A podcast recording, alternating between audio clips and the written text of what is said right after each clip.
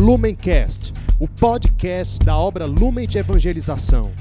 Ser feliz fazendo o outro feliz. Acesse lumencerfeliz.com. Olá, meus irmãos, minhas irmãs. Mais uma vez estamos aqui reunidos para meditarmos o Evangelho diário no nosso Palavra Encarnada, programa da obra Lumen, né, diário, que nós meditamos e mergulhamos nessa fonte da graça de Deus que é a Sagrada Escritura para nós. Vamos clamar a presença do Santo Espírito para que ele venha nos ajudar a mergulhar e preparar o nosso coração para acolher essa semente de vida eterna. Em nome do Pai, do Filho e do Espírito Santo. Amém. Vinde, Espírito Santo, vinde por meio da poderosa intercessão do Imaculado Coração da Virgem Maria, vossa amadíssima esposa. Vinde, Espírito Santo, Vinde por meio da poderosa intercessão do Imaculado Coração da Virgem Maria, vossa amadíssima esposa. Vinde, Espírito Santo, vinde por meio da poderosa intercessão do Imaculado Coração da Virgem Maria, a vossa amadíssima esposa. Tomemos o Santo Evangelho né, e sigamos a leitura dele para mergulharmos né, e compreendermos o que o Senhor ele quer falar para nós e quer nos revelar no dia de hoje. O Evangelho está em João, capítulo 8, versículo do 12 ao 20. Naquele tempo, disse Jesus: Eu sou a luz do mundo. Quem me segue não andará nas trevas, mas terá a luz da vida. Então os fariseus disseram: O teu testemunho não vale, porque está dando testemunho de ti mesmo. Jesus respondeu: Ainda que eu dê testemunho de mim mesmo, o meu testemunho é válido, porque sei de onde venho e para onde vou. Mas vós não sabeis de onde venho, nem para onde vou. Vós julgais, julgais segundo a carne, eu não julgo ninguém. E se eu julgo, o meu julgamento é verdadeiro, porque não estou só, mas comigo está o Pai que me enviou. Na vossa lei está escrito que o testemunho de duas pessoas é verdadeiro. Ora, eu dou testemunho de mim mesmo, e também o Pai que me enviou dá testemunho de mim. Perguntaram então: Onde está o teu Pai? Jesus respondeu: Vós não conheceis nem a mim, nem a meu Pai. Se me conhecesseis, conheceríeis também meu Pai. Jesus disse estas coisas enquanto estava ensinando no templo, perto da sala do tesouro.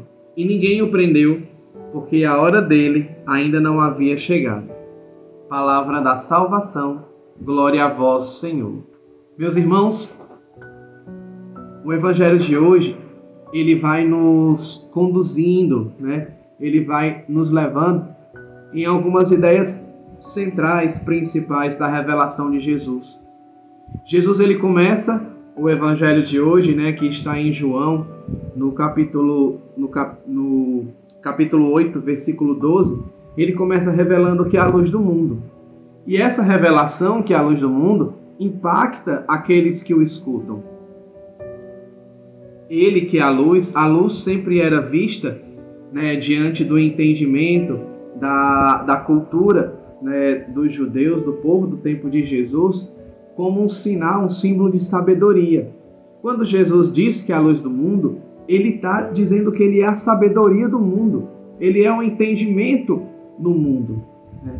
E aquilo atingia profundamente o ego dos fariseus, porque eram homens que eram tidos como doutores da lei, eram homens que eram tidos como os entendidos da lei.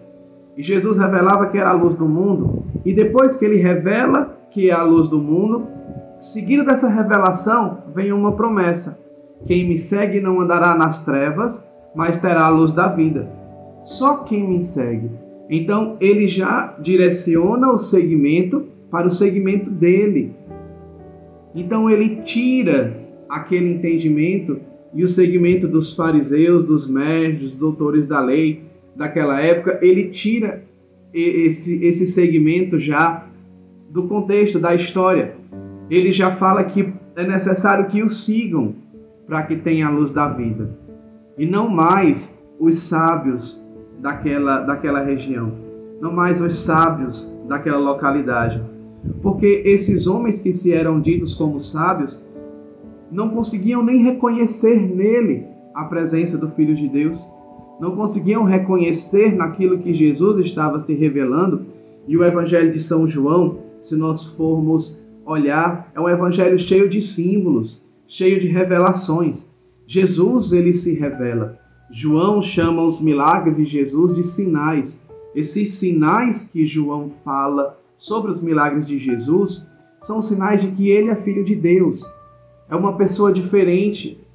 Não é mais como aqueles que anunciavam, não é mais como aqueles que falavam do, do, do reino, que falavam de um reino de bonança, de um reino de que corre né, leite e mel. Não, não era mais só esse reino. Isso era uma imagem do reino. Mas o reino que Jesus ele veio revelar é aquele que por várias vezes ele tocou. Né? Jesus ele nunca falou claramente, abertamente sobre o reino dele, mas ele dava imagens para que nós pudéssemos, para que estimulasse ali a, a, a imaginação, a mentalidade, estimulasse ali a a criação desse reino dentro do coração, porque o reino era a presença de Jesus. O reino é como o fermento na massa, o reino é como a semente de mostarda. O reino de Deus é assim. Era algo pequeno aos olhos humanos, mas grandioso no interior daquele que o acolhia. E acolher Jesus é acolher o seu reino. Acolher Jesus é acolher o Pai, é acolher toda a revelação. Por isso que ele é a luz do mundo. Por isso que aqueles que o seguem não andam mais nas trevas. Por isso que aqueles que o seguem terão a vida eterna. Então isso inquietava os fariseus, porque eles iriam perder os seus seguidores. Eles perdiam os seus seguidores. Eles perdiam as pessoas que passavam a, a seguir Jesus. E aí eles acabaram julgando Jesus, né? O testemunho não, o seu testemunho não vale, porque você dá testemunho de ti mesmo. Então Jesus ele diz, né? Eu não, é, vocês julgam na carne, né? Eu não vim para julgar ninguém, mas se eu julgo, né? É porque eu julgo na verdade, porque comigo está o Pai. Então eles questionam onde está o teu Pai, e Jesus disse: se vocês não me conhecem, quem mais quem, quem dera vocês conheceriam o Pai, né? Então era necessário um acolhimento e uma aceitação daquilo que Jesus ele vinha revelando. É necessário aceitar a Cristo. É necessário acolher a revelação de Jesus primeiro. É necessário acolhê-lo. É necessário conhecê-lo. É necessário mergulhar naquilo que ele veio revelar para nós, para que a gente possa entender quem é o Pai porque Jesus ele é o enviado do Pai. Ele é o Pai em ato, em misericórdia, em amor. Acolher Jesus é acolher o Pai. Acolher a vontade de Jesus é acolher a vontade do Pai. E quando Jesus ele age com o Pai, ele age na misericórdia, ele age no amor, ele age na bondade. Jesus ele é essa ação, ele é o verbo, ele é o verbo de Deus. Ele é ação de Deus em nosso meio.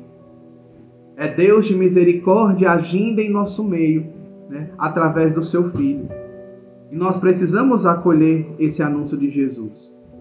Nós estamos aí nos encaminhando, né, no finalzinho da quaresma, na quinta semana da quaresma, e Jesus ele já começa de alguma forma a dar algumas pitadas daquilo que ele tem o conhecimento sobre si mesmo no evangelho é bem claro, porque Jesus ele conhece a si mesmo, ele conhece o seu destino, ele conhece para onde ele vai, ele conhece a vontade do Pai para ele. Nós conhecemos a vontade de Deus para nós. Nós temos essa propriedade que Jesus tinha da vontade do Pai. Jesus ensinava no templo, né? ele ensinava as pessoas no templo, no finalzinho do evangelho vai revelar isso, que todo esse ensinamento é no templo, diante das pessoas, diante dos doutores da lei, diante dos mestres, daqueles que eram entendidos, né? E ninguém o prendeu porque a hora dele ainda não tinha chegado.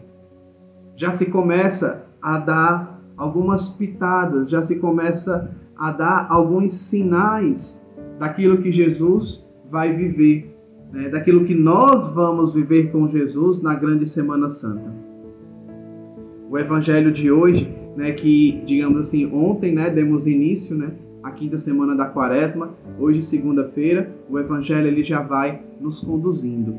O evangelho ele já vai nos lembrando da necessidade de aceitar a Jesus, que aquele que caminha, que segue o Cristo, nunca andará nas trevas, nunca andará nas trevas, mas terá a luz da vida.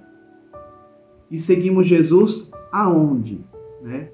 Não tinha chegado a sua hora. Que hora é essa? Né? A hora da plenitude. A hora em que ele vai ofertar a sua vida ao Pai pela salvação da humanidade.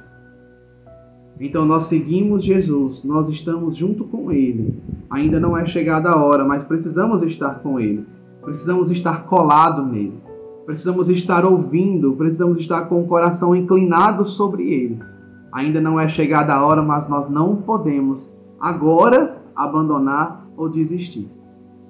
Que o evangelho de hoje ele faça brotar no nosso coração esse desejo do seguimento do Cristo esse desejo de seguirmos e irmos cada vez mais além junto com Ele. Louvado seja nosso Senhor Jesus Cristo, para sempre seja louvado. Em nome do Pai, do Filho e do Espírito Santo. Amém. Deus abençoe, meus irmãos. Lumencast, o podcast da obra Lumen de Evangelização. Ser feliz fazendo o outro feliz. Acesse lumencerfeliz.com.